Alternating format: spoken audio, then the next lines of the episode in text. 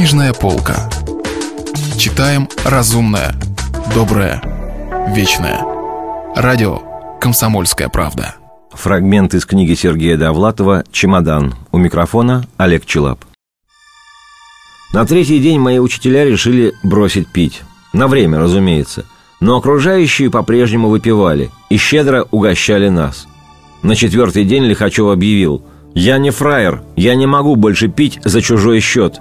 Кто у нас, ребята, самый молодой?» И я отправился наверх. Подъем давался мне все легче. Видимо, ноги окрепли. Так что работали в основном Лихачев и Цыпин. Облик Ломоносова становился все более четким и, надо заметить, все более отталкивающим. Иногда появлялся скульптор Чудновский, давал руководящие указания, кое-что на ходу переделывал. Работяги тоже интересовались Ломоносовым. Спрашивали, например, «Кто это в принципе, мужик или баба?» «Нечто среднее», — отвечал им Цыпин.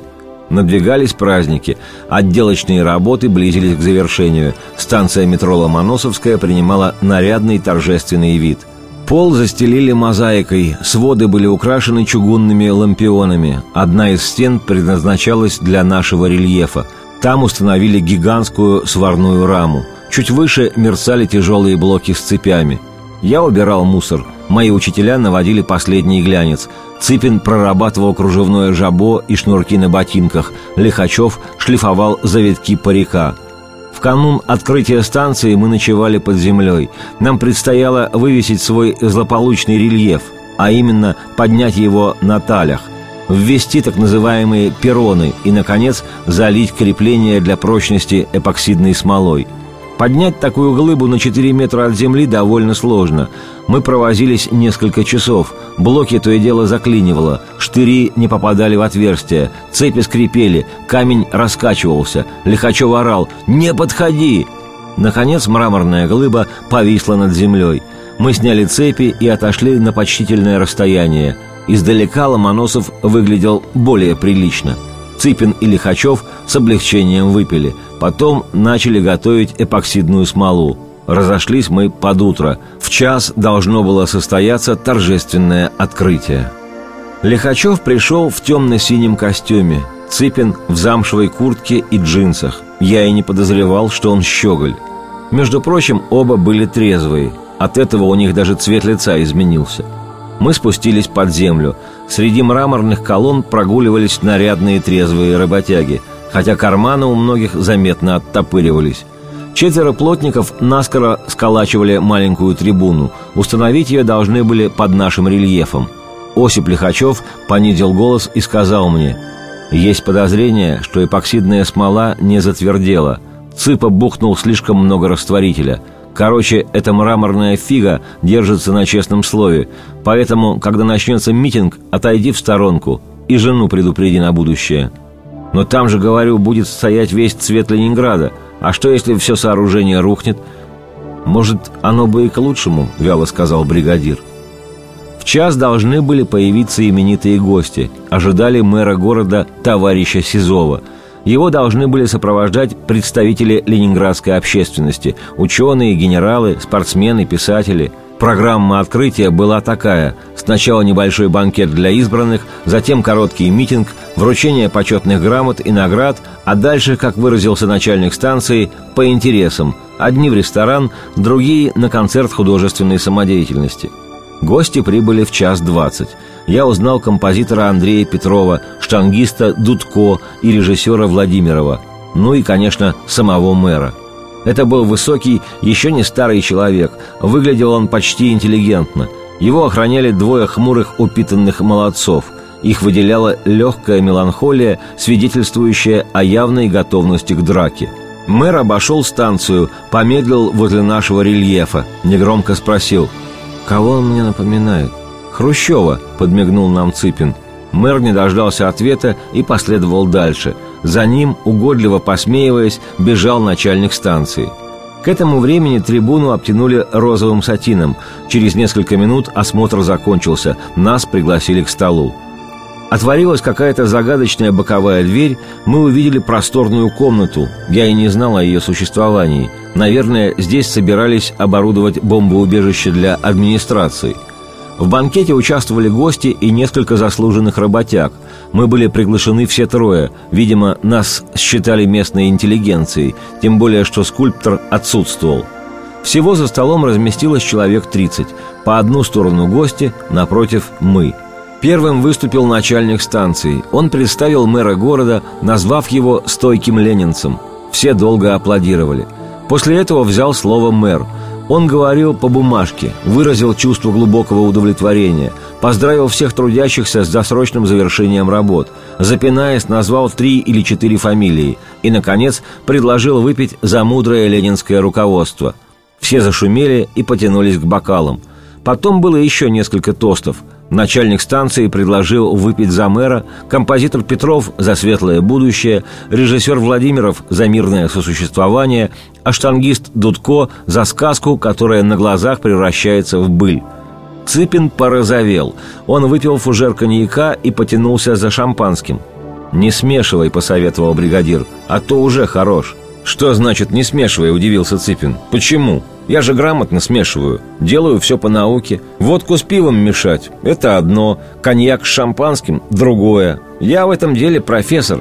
«Оно и видно», – нахмурился Лихачев. «По той же эпоксидной смоле».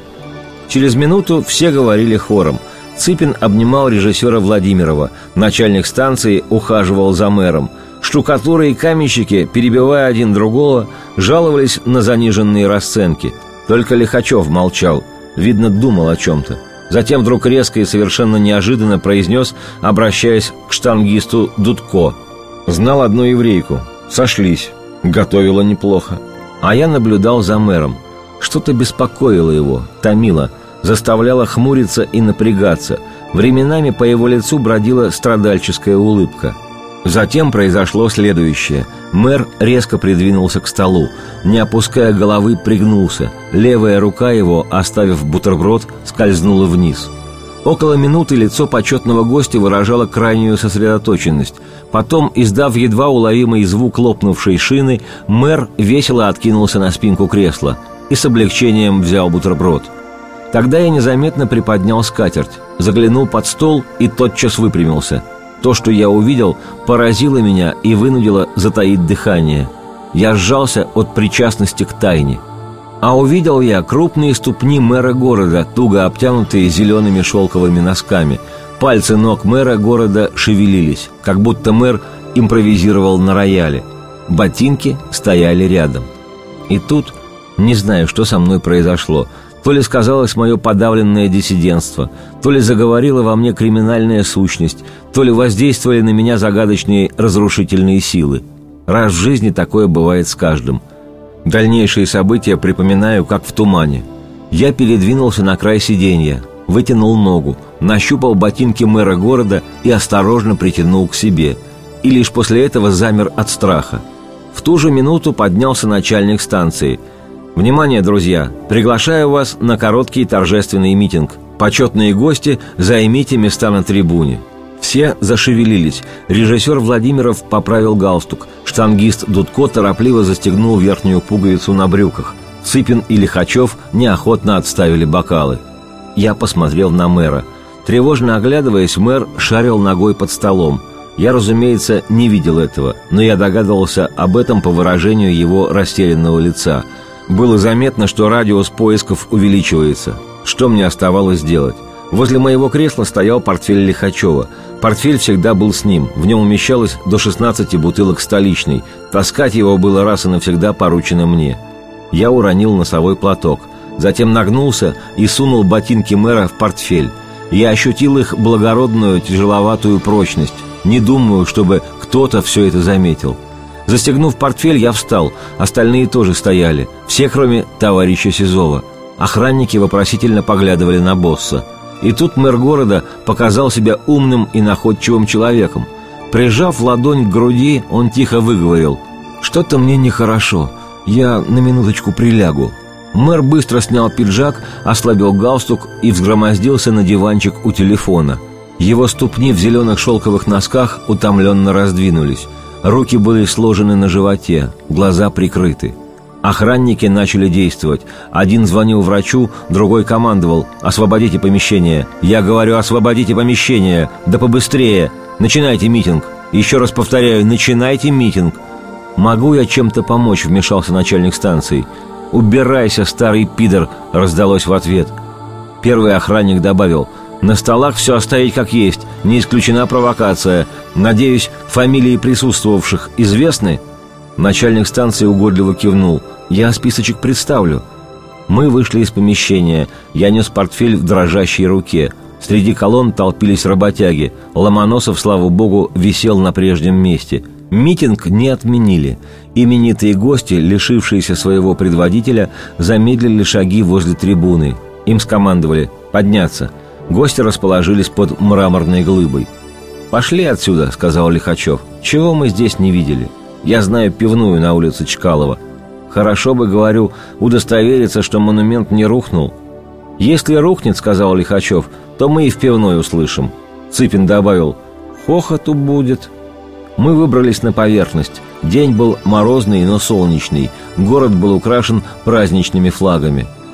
А нашего Ломоносова через два месяца сняли – ленинградские ученые написали письмо в газету.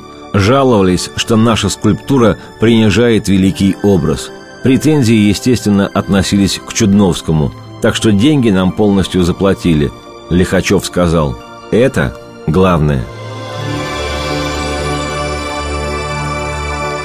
Это был фрагмент повести Сергея Довлатова «Чемодан». У микрофона был Олег Челап. Если вы пропустили главу любимого произведения или хотите послушать книгу целиком, добро пожаловать к нам на сайт kp.ru слэш радио раздел «Книжная полка». Книжная полка. Читаем разумное, доброе, вечное.